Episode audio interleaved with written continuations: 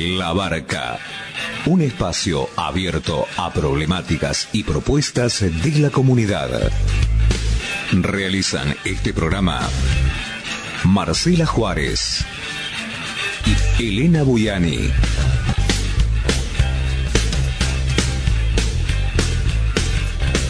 Depende de vos a qué puerto querés llegar.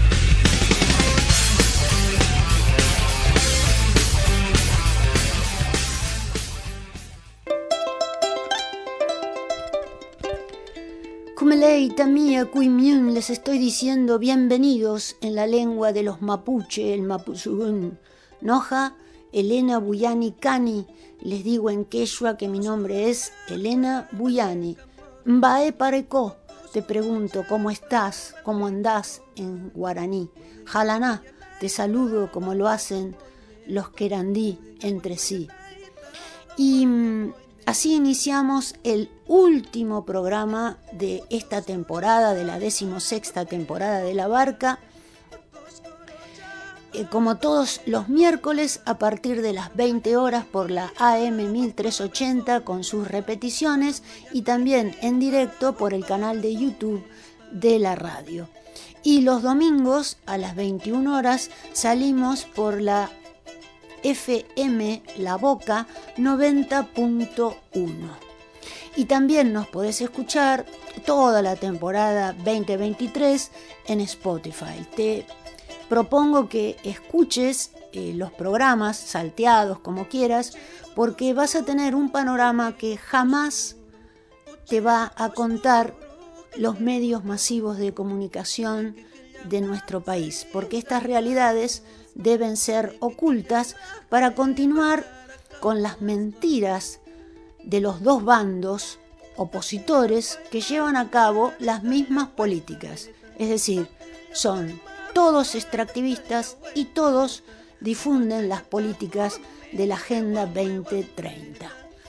Y precisamente como habrás escuchado en otros programas, estamos tratando de desmistificar esto de los dos bandos, que también el actual poder en Argentina eh, se ha puesto a subrayar como que hay un mundo libre en el, planeta y otro que no lo es. Y en realidad el mundo libre y el otro que no lo es negocian para eh, hacer todo lo imposible para saquear los mal llamados recursos naturales, expulsar a los habitantes, a los nativos de los territorios y en lo posible exterminarlos. Bueno, ese es más o menos el ideario fundacional del Estado argentino, que ahora está más vigente que nunca, y que se apoya además en el, ideario eh, renacentista que trajo el colonizador europeo a estas tierras y que se viene repitiendo desde hace miles y miles de años a partir de las civilizaciones greco-romanas. Y por eso mismo, este, antes de eh, continuar con la presentación de nuestra invitada del día de hoy, que es Cecilia Sustersic, especialista en geoingeniería, es decir, la manipulación artificial del clima planetario, quiero invitarlos a la proyección que vamos a realizar en la Plaza Colón, aquí en Temperley, entre las calles Álzaga, Mitre, Blanco Encalada y José Martí, el 22 de diciembre a las 19.30 horas. Llévate una reposera Esperemos que tener suerte y que no llueva, porque si no esto se suspende, porque es al aire libre en el medio de una plaza. Vamos a proyectar nuestro documental que habla precisamente de esta temática, la expulsión de los habitantes de los territorios, de los nativos, para la imposición de intereses coloniales, que no es nada más ni nada menos que este documental que se titula El Paraná en llamas. ¿Y por qué el Paraná en llamas? Porque uno de los métodos que se utiliza para expulsar a los habitantes de las zonas es precisamente provocar incendios. Y no solamente en el delta del Paraná o en todo el río Paraná, sino que esta modalidad ilícita que tiene el poder de imponer cosas, también se replica en el sur, en Córdoba, en Santa Fe, en Entre Ríos, bueno, y además sirve también para manipular eh, propuestas asamblearias que están en contra de las propuestas del poder. Entonces, cuando aparecen estas propuestas, ¿qué hace el poder? Incendia casas, incendia pueblos, para evitar que las propuestas de los pobladores, de los habitantes, tengan eco y la gente tenga que salir corriendo a defender sus casas que se están quemando. Y mm, Dicho todo esto, los volvemos a invitar el 22 de diciembre a las 19.30 horas en la Plaza Colón, ubicada en Álzaga, Mitre, Blanco Encalada, José Martí de Temperley, provincia de Buenos Aires. ¿Y a quién le debemos esta oportunidad? Pues nada más ni nada menos que al colectivo Temperley tiene memoria, que desde hace muchísimos años viene trabajando colectivamente desde abajo con las bases para eh, dar lugar a la solidaridad, a planteos políticos superadores que nos liberen. Y sobre todo queremos agradecer específicamente a nuestra querida amiga Patricia Rodríguez por eh, toda eh, la ayuda que nos está brindando, porque ustedes saben muy bien que los documentales de Entrelazando Navia y Ala, como no negocian con el extractivismo, no son elementos para difundir, todo lo contrario, son elementos para censurar. Así que mil gracias al colectivo Temperley Tiene Memoria. Repetimos, la invitación 22 de diciembre, 19.30 horas, proyección del Paraná en llamas. Van a estar presentes eh, los vecinos autoconvocados de Zárate Campana. Eh, a las, ya les dije, a las 19.30 horas en la Plaza Colón, entre Álzaga, Mitre, Blanco Encalada, José Martí de Temperley. Y ahora sí, vamos a escuchar la entrevista que desmistifica esta existencia de dos bandos, no solo en la Argentina, sino en el mundo, para ver si descubrimos que los que nos gobiernan mienten y cuando mienten lo hacen con intencionalidad. Así que escuchamos la entrevista. Tenemos el enorme placer de estar eh, conversando, de iniciar la conversación.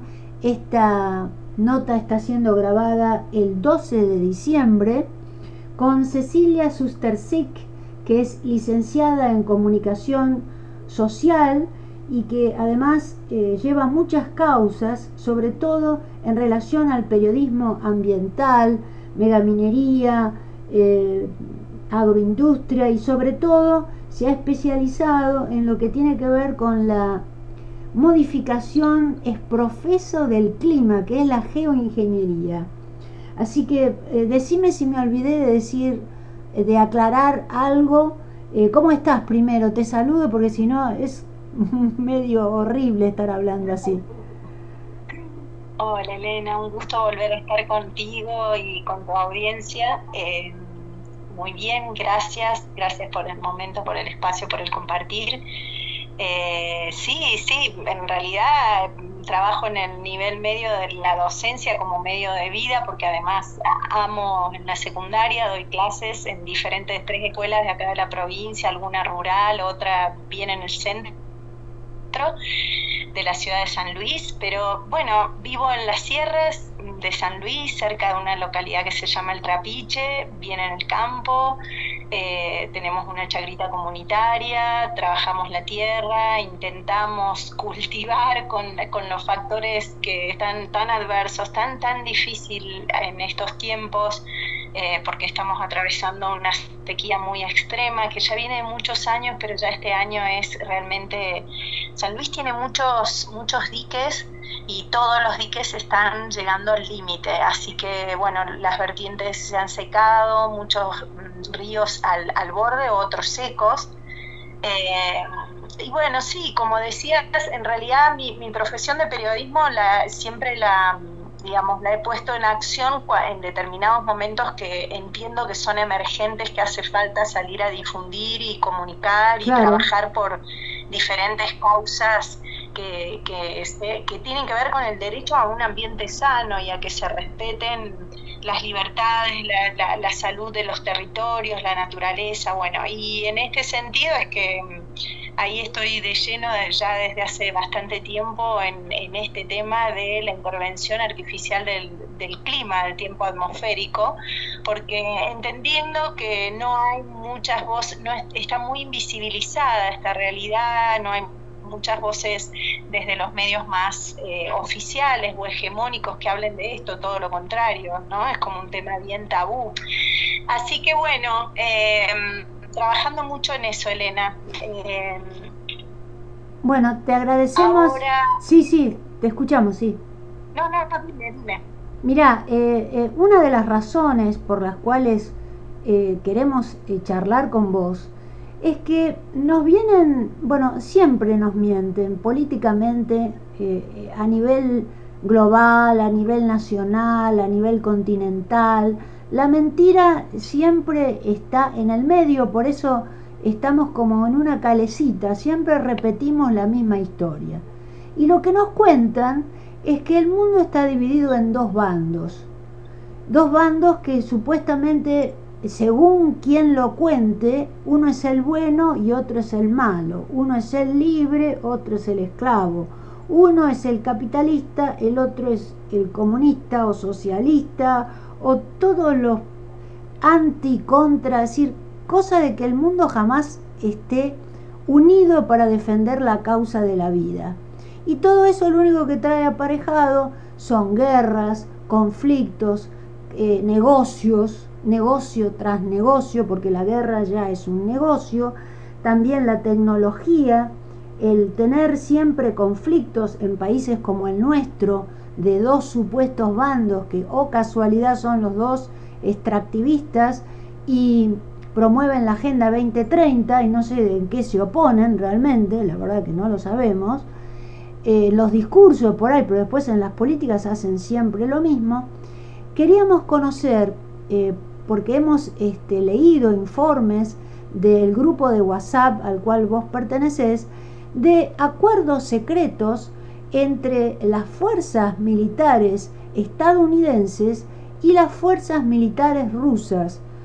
Eh, más precisamente hemos leído un acuerdo secreto que fue en el año 1974 para eh, modificar el clima planetario es decir, como un objeto bélico, como uno, perdón, como un objetivo bélico, porque la manipulación del clima se está transformando en eso, en un modo de control, en un modo de agresión, en un modo de exterminio. Y por eso te estamos consultando para que nos ayudes a entender, a conocer estos tratados y muchas otras o muchos otros datos que desconocemos. Así que te doy la palabra. Perdona que me haya expandido tanto en la pregunta, pero era necesario hacerlo.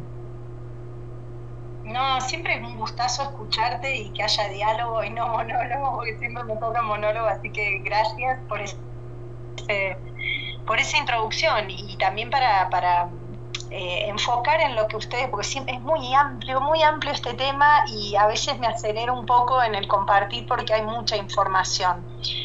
Mira, algo muy importante que, que, es súper necesario, hoy lo decía en una entrevista ahí en Villa de las Rosas también, entender, em, es que ya desde los inicios de todos los desarrollos e investigaciones y experimentaciones y patentes registradas para manipular el clima, ya desde los comienzos eh, se entendió que estos o sea, la ciencia entendió, los gobiernos entendieron que esto eh, no podía ser una, una cuestión pública de conocimiento público. Sí. Eh, fíjate que cuando, eh, si bien en los primeros tiempos hay informes de Estados Unidos eh, que, hablan, van, van mostrando todo todos los desarrollos que se fueron dando de forma privada, de experimentaciones que en un primer momento en, hacia 1940, en la década del 40, esto empieza a, desarrollarse, el famoso método de cloud seeding, que es de siembra de nubes, eh, que la primera vez lo dan a conocer estos científicos que trabajaban en el laboratorio General Electric. Eh, eh, Lagmuir, eh, Sheffer y Vonnegut, ellos inventan esto y, empieza a haber como una explosión de, gente experimentando con el tema de las lluvias. Perdón. Ahí está. Eh, y esto empieza a generar problemas, empieza a generarles a unas comunidades sequías, eh, empieza a generar mm, eh, digamos, desastres naturales, que, los vientos se intensificaban. Entonces, toda esa experimentación que se fue llevando por empresas, por, por eh, digamos, investigadores que prometían traer lluvia, etcétera, eh, fue entrando, fue trayendo tantos problemas que fue entrando a otra dimensión más secreta ¿no? de desarrollo. Fue así que eh, justamente estos experimentos de cloud seeding son tomados, todos esos programas, por el ejército de Estados Unidos, por el complejo militar de Estados Unidos, y siguen desarrollándose en la década de 40, 50, 60 en, eh, en mucho secreto. O sea, Em, sucedían cuestiones, eh, digamos, sucedían eventos a partir de esta experimentación. Disculpame un segundo, Elena, que voy a cerrar la ventana. Vos sabés que me está pasando hace varios días que cuando llega el atardecer, si tengo las ventanas abiertas en ciertos lugares, eh, me empieza a agarrar como un como algo en la garganta. Y el, otro día estuvimos en, encuentro, en reunión con muchas personas, disculpa que te saque del tema, y todos comentaban lo mismo, que les, eh, les dolía respirar, que les costaba respirar y que aparecían cuestiones en, en, determinados momentos. Y acá recién se, estaba una tormenta que iba a precipitar eh, bastante linda y tengo fotos de eso, empezó como a dispersarse y a desgajarse y evidentemente algo, algo han estado arrojando porque inmediatamente se siente, ¿no? Bueno, cerrá, cerrá. por el paréntesis, pero tiene que ver con esto. Eh, em, entonces, retomando, desde los inicios esto se ve como un potencial de, de ser utilizado todos los experimentos y todas las patentes y todas las investigaciones y desarrollos como un arma de guerra y como un arma de control, ¿sí? Tan es así que en, la década del 60 Lyndon Johnson lo dice abiertamente. Estados Unidos se va a, digamos, dedicar con muchísima atención, va a financiar y va a desarrollar programas de investigación en todo lo que tiene que ver la ciencia atmosférica, las ciencias del espacio y todo lo que tiene que ver con el control del clima. Porque literalmente dice esa frase famosa de quien controla el clima controla el mundo. Sí. Eh, por supuesto, esto no fue exclusivo de Estados Unidos, sino que Rusia también eh, eh, desarrollaba su, su, carrera, sus avances, su experimentación, solo que los rusos en general son bastante discretos en sus programas y no es lo mismo la información que llega de Rusia a la que pudimos acceder, a la que se ha podido conocer de Estados Unidos. Pero esto, eh, mientras, digamos que de cara hacia el afuera, hacia la comunidad internacional, como vos decías, hacia la fachada, de lo supuestamente bueno y de la buena construcción y ética de los gobiernos, la fachada era estamos por el desarme, estamos por la paz, estamos por... Mientras tanto, eh, desarrollaban en secreto intensamente toda esta experimentación que supera todo lo que la ficción eh, podamos ver en ficción, o sea, realmente los desarrollos eh, que, que, se han hecho, por ejemplo, eh, en relación a la energía escalar, a la a la energía dirigida, con todos los experimentos y las investigaciones y descubrimientos que hizo Nikola Tesla, que Estados Unidos toma estas investigaciones de las ondas de baja frecuencia, ondas ELF, de cómo pueden eh, manipularla, y, digamos, hacer de calentadores ionosféricos y terminar manipulando la ionósfera para hacer mandar energía dirigida, bajar, subir las temperaturas, generar huracanes, terremotos, eh, digamos, las investigaciones no cesaron, pero siempre eh, eh, existieron en un marco de secreto y tabú, muy importante, ¿sí? Hay un documental que yo le recomiendo a la gente que se llama El clima mecánico, donde cuentan la historia de la geoingeniería y, allí muestran cómo uno de los principales exponentes de, la geoingeniería actuales, que es mano derecha de Bill Gates, David Kidd, él dice abiertamente que había un acuerdo tácito entre los geoingenieros, entre la comunidad de la geoingeniería, de no hablar de esto. Entonces, de todos estos desarrollos, hasta que Cruzen, el premio Nobel de Química en 1995, que ganó el premio en, 1995, él en un momento empieza a hablar de los desarrollos que se venían haciendo y ahí un poquito se levanta la olla y ahí un poco sale a la luz todo lo que se venía desarrollando de experimentación en la atmósfera con sulfuros, con químicos, con con, utilizando la ionósfera, rompiendo la capa de ozono. Y ahí sale, pero recién fíjate que en la década del 90, sin embargo, eh, venía de, desde los 40 sin parar. Este, nunca, nunca se detuvieron estos programas.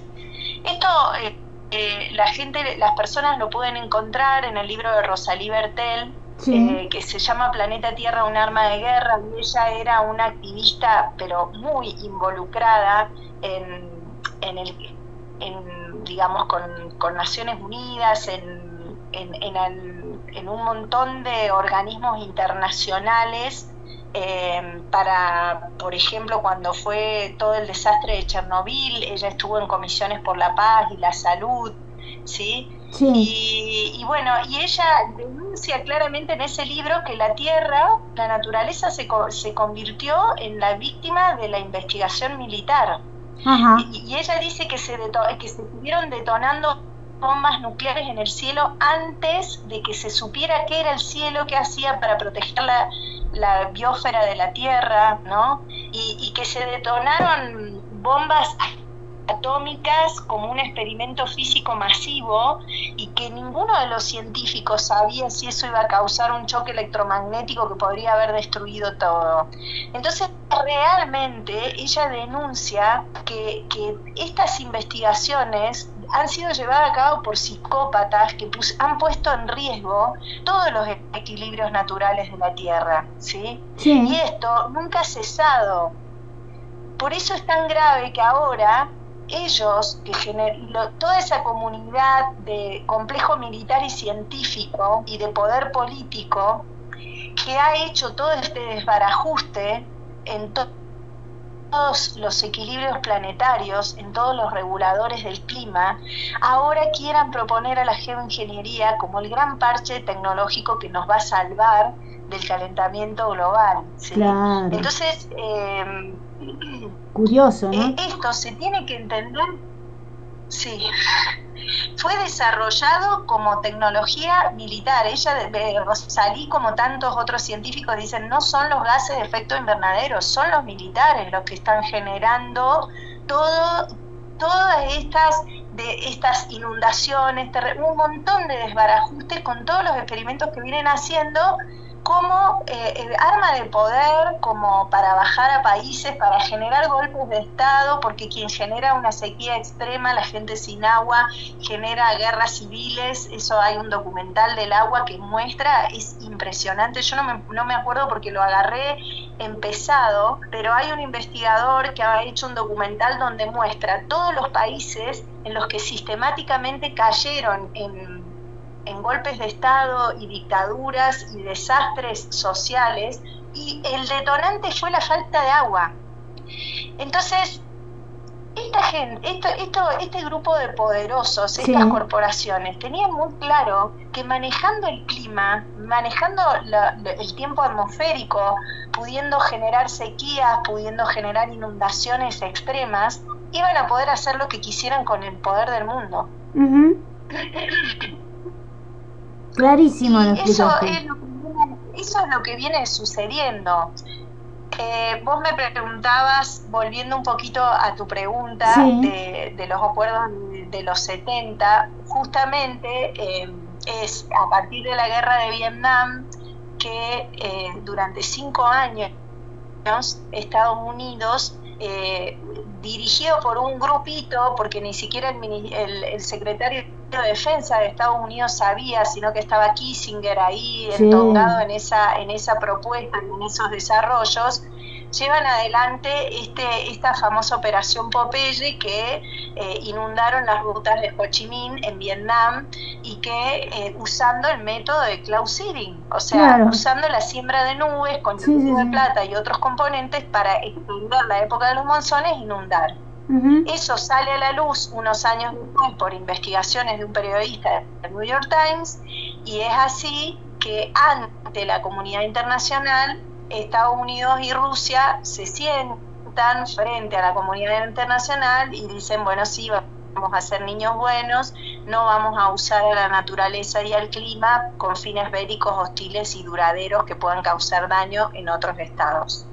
Y ese es el famoso tratado en MOD, que la gente lo puede buscar porque está, es la a nivel internacional la legislación que prohíbe eh, teoría debería no estar aplicándose toda la manipulación, todo cualquier uso de la naturaleza eh, para atacar o para dañar o para generar una, una diferencia en lo natural. ¿no?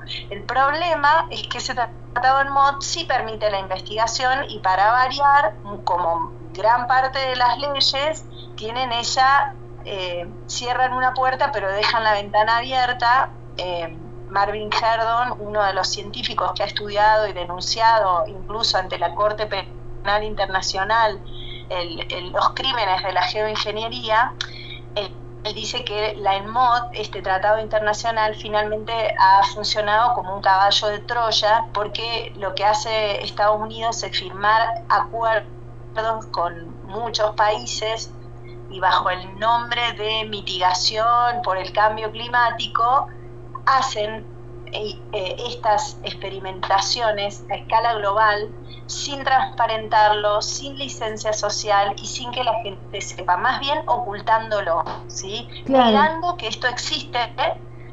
Cuando vos escuchás a los geoingenieros y te, dicen exactamente lo que está pasando en nuestros cielos, ellos lo muestran como una propuesta y, y una tecnología a aplicar a futuro.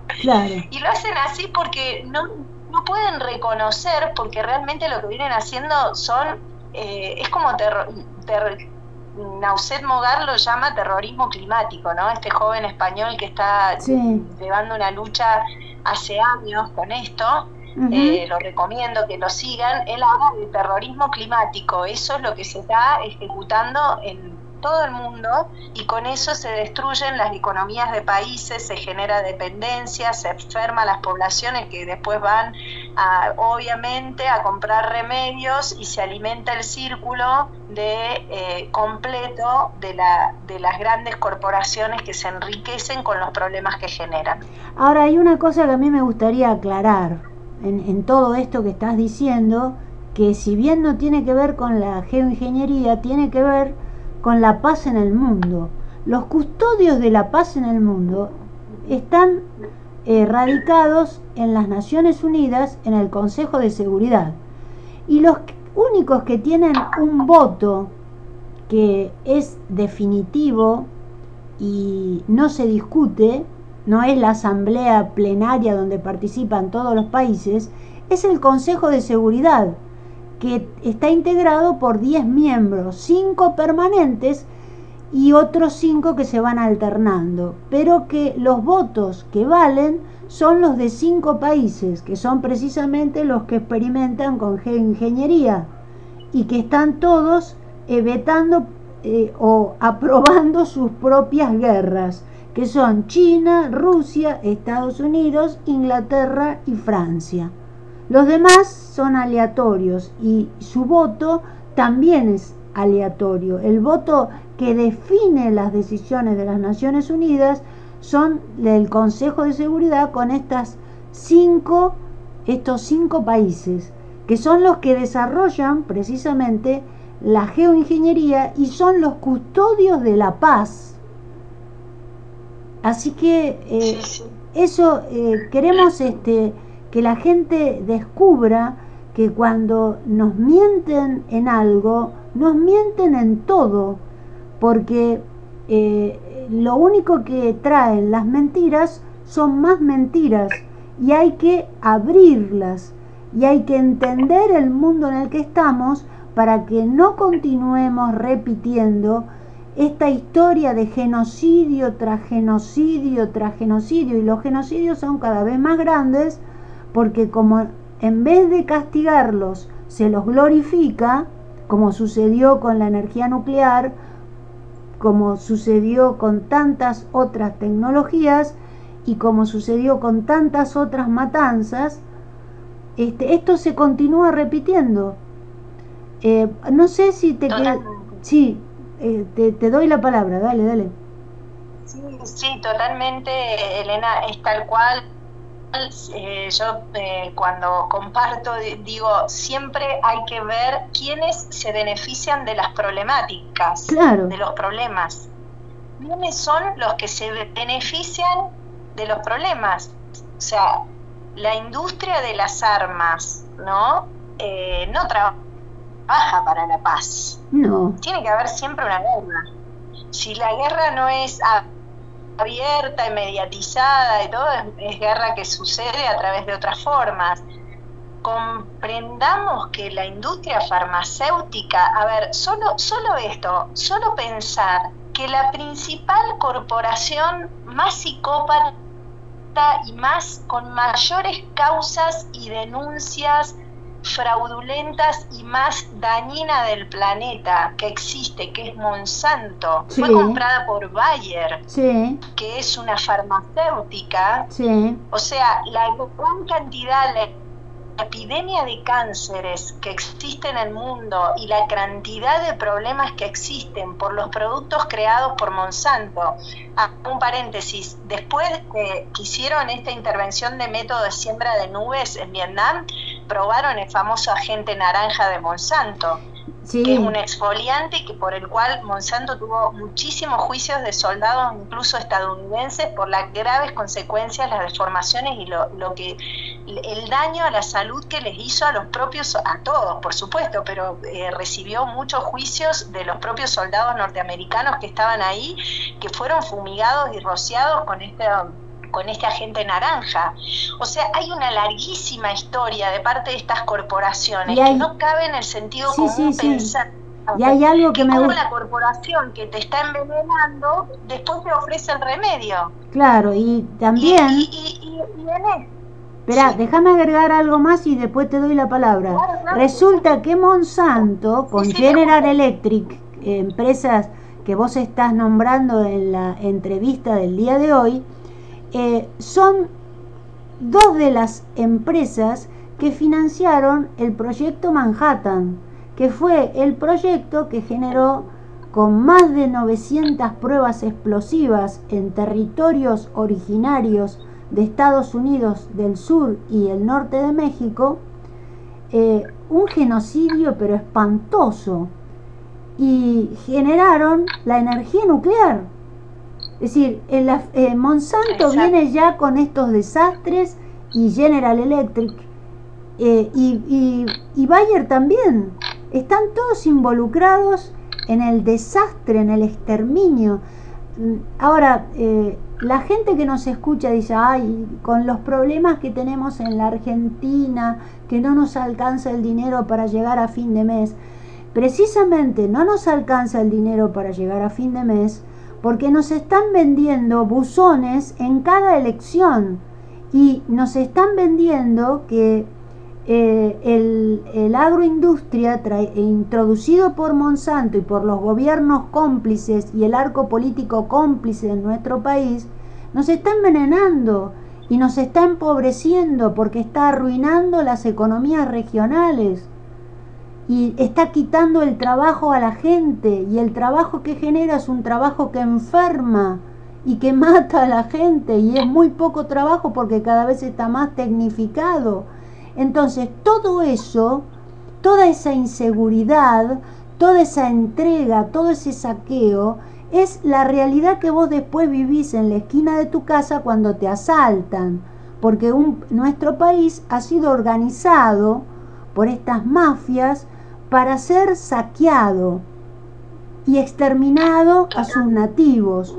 Entonces, este es el discurso que tenemos hoy día gobernando. Entonces, eh, por eso estamos como estamos, por eso los, los argentinos vivimos en un país tan rico y somos tan pobres. Entonces, esto es lo que hay que entender, que lo que estamos charlando explica esa realidad y que la tenemos que conocer para dejar de continuar eh, votando gente que apoya políticas eh, globales de exterminio. Si no defendemos la vida, no hay forma de sobrevivir en ningún lado, ni en la Argentina, ni en la China, ni en Rusia, ni en ningún lado. Disculpame que haya intervenido, pero la gente dice, ay, ¿de qué están hablando en este programa que no tiene nada que ver con nuestra realidad? No, todo lo contrario, la está explicando. Totalmente, totalmente. Eh, a ver, ¿Cómo se, mira, vos me preguntabas de los acuerdos, yo mencioné abuelo de pájaro Kissinger. Uno dice, ¿para qué me va a hablar del viejo que murió hace 10 días? El hombre este, eh, Kissinger murió a los 100 años, hace unos 15 días, era el uno de los principales de, del Club Bilderberg, el foro de Davos, el foro Exacto. económico mundial, donde se deciden los destinos de la humanidad completa. Exacto. Todos los gobiernos, la mayor parte de los gobiernos del mundo son elegidos desde ahí. No hay, o sea, nos hacen creer que, que hay alternancia, nos hacen creer que hay diferencias, porque así vamos cíclicamente salteando, enojándonos, como vos decías, entre nosotros, peleándonos, pero si vos vas al, al, al punto clave, no hay diferencias, porque siempre van al empobrecimiento total y a la entrega de todos nuestros bienes comunes y nuestra soberanía. siempre es lo mismo. Entonces vamos ahí, se entrega la soberanía, es más de lo mismo, es más de lo mismo. No hay cambio, porque siguen todos los capitales eh, eh, instaladísimos y se les entregan todas las riquezas a los capitales extranjeros y se permite que haya una base china, se permite, mira, tengo para contar un montón de lo, de lo local, porque estamos investigando eso. Pero Kissinger, ya en 1974, que fue el ideólogo del Plan Cóndor y las dictaduras de América y de muchos países del mundo, de muchos, eh, de muchos conflictos como forma de dominio, ¿no? En el memorándum de 200 dice abiertamente y que la gente lo busque que era muy importante, muy importante que para que Estados Unidos nunca le faltara nada y que tuviera su consumo de vida, que en los países donde le iban a proveer los recursos siempre hubiera dependencia económica y despoblación. Entonces, fíjate hacer la historia de Argentina. Argentina podría ser una potencia. Y nunca se permitió a Argentina salir de las crisis continuas y tomar un empoderamiento para aprovechar toda la riqueza que tiene. Y siempre nos estamos, siempre es lo mismo porque está fomentada y destruida desde, desde adentro, mucho es con dinero lamentablemente, porque si no uno no entiende, uno no no puede entender cómo no puede haber debate frente a problemáticas que son tan evidentes. ¿Por qué los medios hegemónicos no pueden dar el debate de cosas de cuestiones sustanciales que la población está pidiendo que se hable. Sin embargo, mira las publicidades, observa en un canal de televisión la cantidad de publicidades, yo no hace falta decirlo, que cuente la gente quiénes tienen la mayor cantidad de publicidades en los programas de televisión de los medios más conocidos, si no es la Big Pharma, si no es las grandes corporaciones. Entonces esos medios van a hablar, van a cuestionar a los capitales que les proveen el sueldo y así a todos los niveles.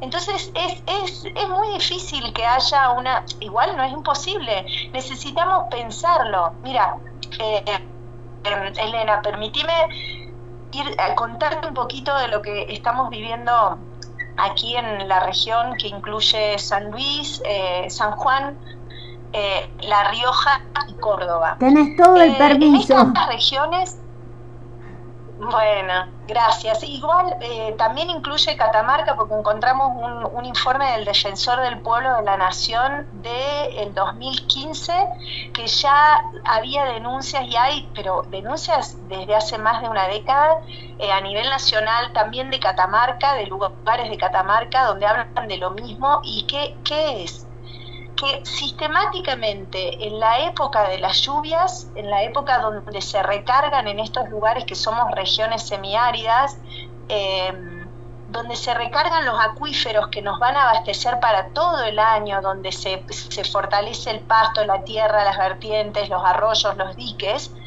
sistemáticamente aproximadamente desde 1998 empezaron a haber eh, modificaciones artificiales intencionales en las tormentas y las lluvias. Y después yo te voy a hacer una síntesis, tenemos pruebas de esto, te digo, de todas las comunidades. El domingo estuvimos reunidos aquí en una localidad de San Luis al noroeste, eh, se llama Luján, y vinieron productores de, Chepes y, también estamos conectados con los de Sarmiento, de San Juan, que también hicieron una denuncia la semana pasada, estamos con los de Villa de Soto, que también hicieron cortes de ruta. Es, una, es un tema que viene siendo denunciado hace 20 años. Sí, sí. ¿Y cuál es el tema que hay? Agrocorporaciones, grandes empresas del agronegocio que están instaladas en lugares estratégicos que manejan las tormentas para proteger sus cultivos, ya sea contratando aseguradoras o contratando ellos mismos eh, aviones que se dedican a esto, a que cuando está viniendo la tormenta, por las dudas que caiga un granizo, le arrojan el famoso ioruro de plata u otros componentes con las bengalas, ya sea desde tierra o en general con aviones, que algunos vemos avionetas o jet, también hay jet, también hay drones, hay muchas tecnologías. Yo lo muestro en mis charlas, muestro las páginas de las empresas en Argentina que están ofreciendo estos servicios. Más la lucha antigranizo de Mendoza, que ya está siendo cuestionada incluso por científicos del CONICET, que, que ellos tienen un informe que dice 60 años de la lucha antigranizo en Mendoza, incertidumbres y lagunas. ¿Por qué? Porque la ciencia dice que el método de siembra de nubes solo evita el granizo, pero lo que vemos en la realidad desde hace más de 20 años, pero esto con absoluta certeza te lo digo porque llevo recogiendo testimonios y, pruebas, no solo que las vemos en la actualidad, sino de comunidades que las vienen denunciando hace más de 20 años, lo que sucede es que después que trabajan los aviones, las nubes, las nubes terminan dispersándose, se levanta viendo, caen dos gotas locas o bien esa tormenta, si viene con mucha intensidad y con mucha carga, termina no cayendo en la región en la que se, se la está trabajando, sino haciendo desastres mucho más fuertes y en otra región. Entonces, ¿qué es lo que nosotros denunciamos desde Cielos Limpios y con muchas comunidades de, de todas estas regiones? Eh, hicimos esta charla con Mario Lanís, que él también escribió un libro de manipulación del clima. Como te digo, somos muchas las comunidades reunidas.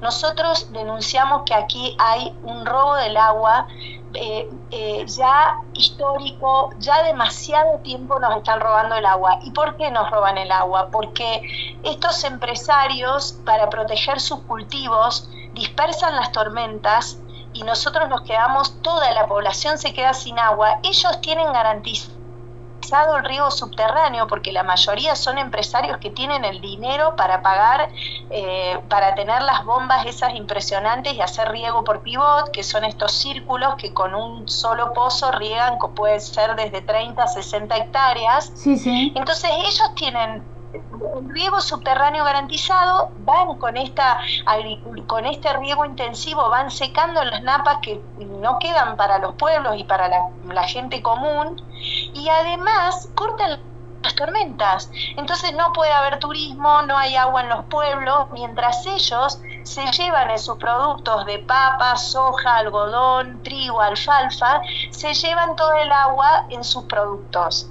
Entonces hay un extractivismo muy bestial ocurriendo en nuestras regiones y secando para que las poblaciones no tengan otra que irse a las ciudades, que en un momento determinado ya tampoco va a haber agua en las ciudades, pero se van a las ciudades porque no puede, la gente de campo común termina regalando sus campos porque no resiste, no tiene para la pastura de los animales, los animales se mueren de sed. Y estos grandes capitales compran esos campos a dos mangos y empiezan a hacer estos cultivos que son de secano, por ejemplo, que son cultivos específicos para baja humedad, o lo que anunció el presidente ahora en su discurso final.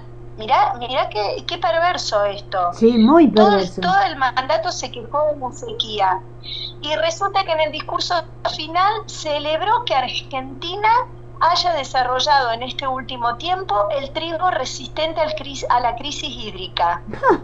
Por favor, abrimos cabos. O sea, ese trigo resistente al estrés hídrico se desarrolló ex profeso, se estuvo controlando la genética de ese trigo y, y, esta zona hemos sido zona de sacrificio, no hemos tenido agua porque ellos han utilizado la manipulación del clima, que las tecnologías existen hace más de 130 años y los que no creen que se pongan a investigar y ver las empresas que ofrecen estos servicios y que dejen de decirnos que esto no existe, porque decir que esto no existe es una profunda ignorancia. Es decir, lo que le conviene al poder y ser funcionales a estas corporaciones y no al pueblo. Eso es lo que está haciendo gran parte de la ciencia y gran parte de la prensa trabajar para los grandes capitales y no para la ciudadanía y al pueblo que viene denunciando que acá se está robando el agua por el cielo y por la tierra. Se están llevando todo y secan los territorios porque no quieren poblaciones empoderadas cultivando sus alimentos, porque no quieren poblaciones que defiendan sus territorios de la minería, del cobre, del saqueo, del litio que tenemos acá y porque queremos una agricultura que abastezca a los cordones de la ciudad, que sea una agricultura orgánica, sin tanto tóxico. Bueno, ellos, las corporaciones no quieren en eso.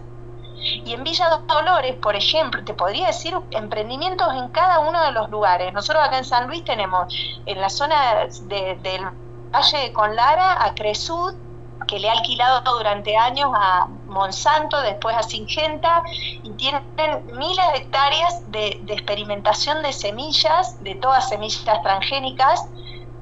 En Villa Dolores hay una empresa de Arabia Saudita que está cultivando alfalfa para los caballos de allá. Resulta que, ellos tienen que controlar eh, la humedad de la alfalfa para poder ir haciendo los cortes de alfalfa eh, sistemáticamente tienen que ir viendo la humedad de acuerdo al momento de las lluvias y todo el mundo habla de que en esas regiones, en el sur de Villa Dolores, en San Vicente, se escuchan explosiones cuando vienen las tormentas o se ven aviones que terminan dispersando y no cae el agua. Entonces, si esta gente está diciendo abiertamente que necesita regular el agua, necesita una zona árida para que necesitan controlar la humedad y que cuando quieren además tienen el agua garantizada. Y todos vemos los, aviones que llegan y que no cae el agua cuando vienen unas tormentas perfectas y que en teoría está el fenómeno del niño que nos debería traer muchísima agua, en nuestras regiones no llega. Entonces, ¿cómo no podemos eh, eh, entender que acá hay grupos de poder que se que trabajan para que esto sea ridiculizado y, y siga creyéndose que estamos en la edad de piedra y que no se puede modificar del clima? Los experimentos, las patentes existen, insisto, de hace 130 años.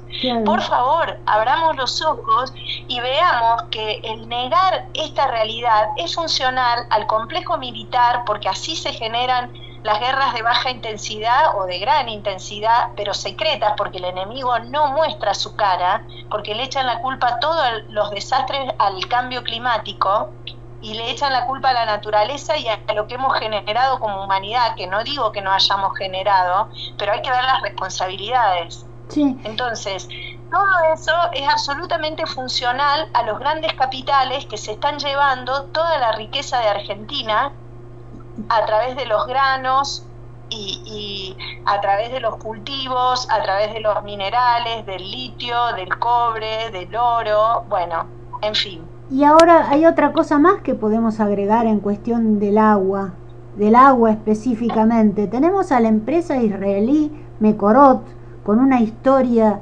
terrorífica de su intervención, sobre todo en Palestina, eh, es terrible lo que están haciendo, que eh, están haciendo negocio con el agua de los argentinos, nos van a privatizar el agua.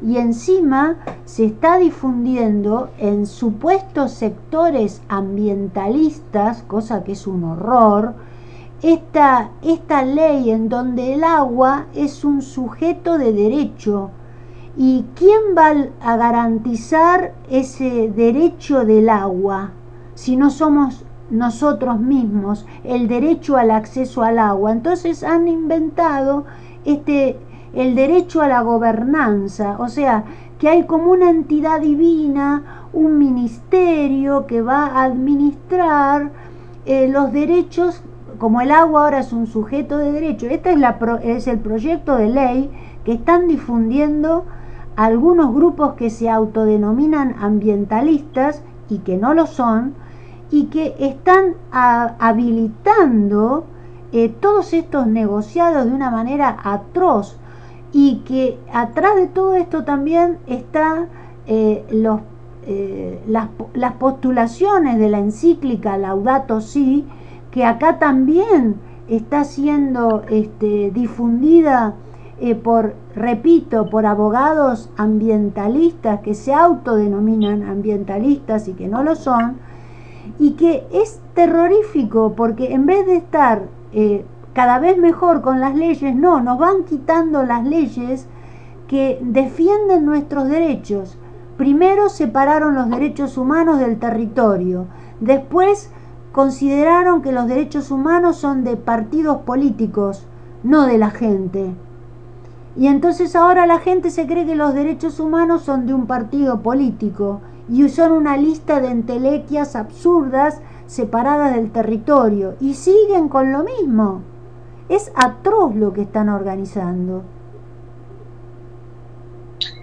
Eh, bueno, yo te cuento que no sé bien a cuál te referís, a cuál, perdón Elena, que, que entra así como en en duda con respecto a lo que a lo que estás planteando, porque hay, hay muchos proyectos en este momento, muchas iniciativas, muchas cuestiones, eh, digamos, proponiéndose, y justamente nosotros hablamos mucho de eso, lo debatimos mucho al interno del equipo de Cielos Limpios, porque nos llegan propuestas, y, terminamos viendo, muchas veces nos, la gente no entiende por qué no vamos para adelante con algunas cuestiones, pero a veces eh, entendemos que muchas cuestiones son como, como desde un lugar muy, muy bien... Eh, eh, muy bien planteadas, pero en el, tienen un trasfondo del cual hay que cuidarse mucho de las posibles consecuencias, cómo son tomadas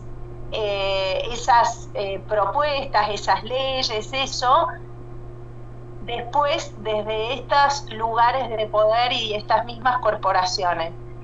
entonces entiendo que realmente eh, cada estamos en un desafío muy muy muy muy difícil en estos tiempos porque hay una sobreinformación y una cantidad de propuestas que vos tenés que estar viendo, caminando como en puntitas de pie y observando bien y analizando bien y tomándote un tiempo enorme para entender y ver la letra chica, porque uno puede quedarse con un titular y entrar así y decir, uy, me prendo en esto y después no resulta ser lo que es.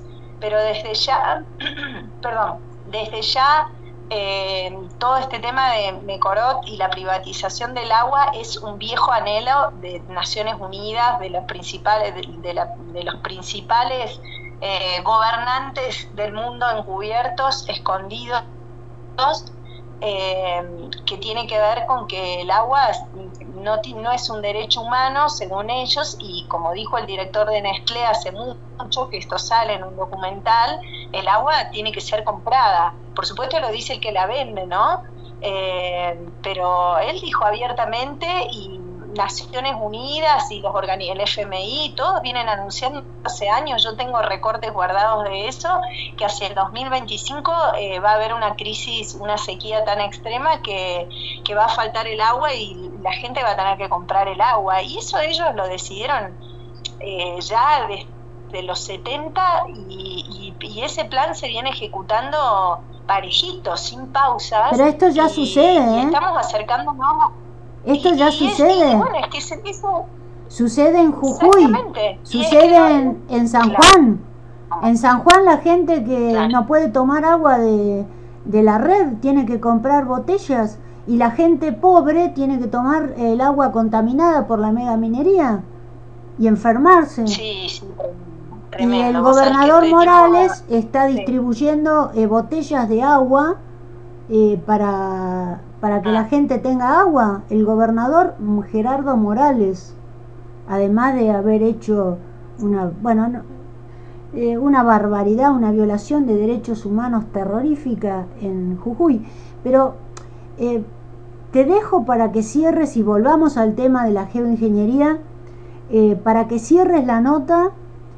porque si no, no nos va a alcanzar el programa para poner todo, toda la entrevista. Así que eh, volvé a la geoingeniería o cerrá con lo que a vos te parezca más oportuno. Eh, y te agradezco desde ya esta entrevista, este tiempo que nos dedicaste. Sabemos que estás muy ocupada, pero te lo agradecemos profundamente. Así que cerrá la nota como lo que vos quieras. Gracias, Elena. Nosotros entendemos, pedimos, exigimos y esperamos que llegue el día en que se deje de intervenir a la naturaleza.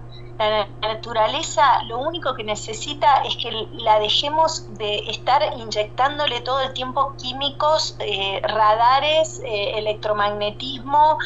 Todas las intervenciones que se está haciendo es lo que interrumpe un ciclo natural, un ciclo natural hidrológico, que tengamos agua o que no haya inundaciones o terribles.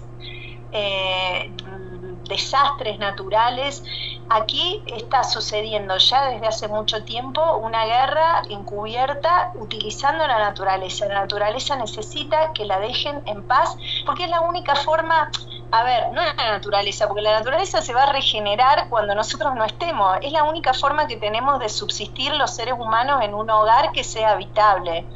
Así que en eso eh, invitamos a toda la gente a informarse, a investigar y a poner parte de su vida en algún compromiso, en algún tipo de responsabilidad, de asumir participación, porque esto no lo podemos hacer pocas personas, es, es una magnitud demasiado grande como para hacerlo pocas personas. Entonces necesitamos involucrarnos porque por nuestros hijos, por el presente, por lo que el planeta que le vamos a dejar a nuestros hijos, ¿no? Pero ese, ese es nuestro llamado. Dejen de intervenir a la naturaleza y de manipularla de acuerdo a los intereses de, de, los grupos de poder y de acuerdo a los intereses y ambiciones mezquinas, ¿no? Así que bueno, gracias eh, siempre por, por, el espacio, por el trabajo que hacen ustedes también de concientización y visibilización de todas estas realidades y un gran abrazo. Ay, muchísimas gracias por todo y no cortes, por favor. Gracias, ¿eh? Acabas de escuchar la entrevista que le realizamos desde San Luis a Cecilia Susterhick, especialista, periodista, ambientalista, especializada en geoingeniería. Y nos despedimos hasta el año que viene eh, diciéndote, como siempre, eh, la palabra en wichí nanechepa, que quiere decir pongámonos de pie, alcémonos, levantémonos de una vez por todas para ser libres de una vez. Hasta el año próximo. La Barca. Un espacio abierto a problemáticas y propuestas de la comunidad. Realizan este programa Marcela Juárez y Elena Buyani.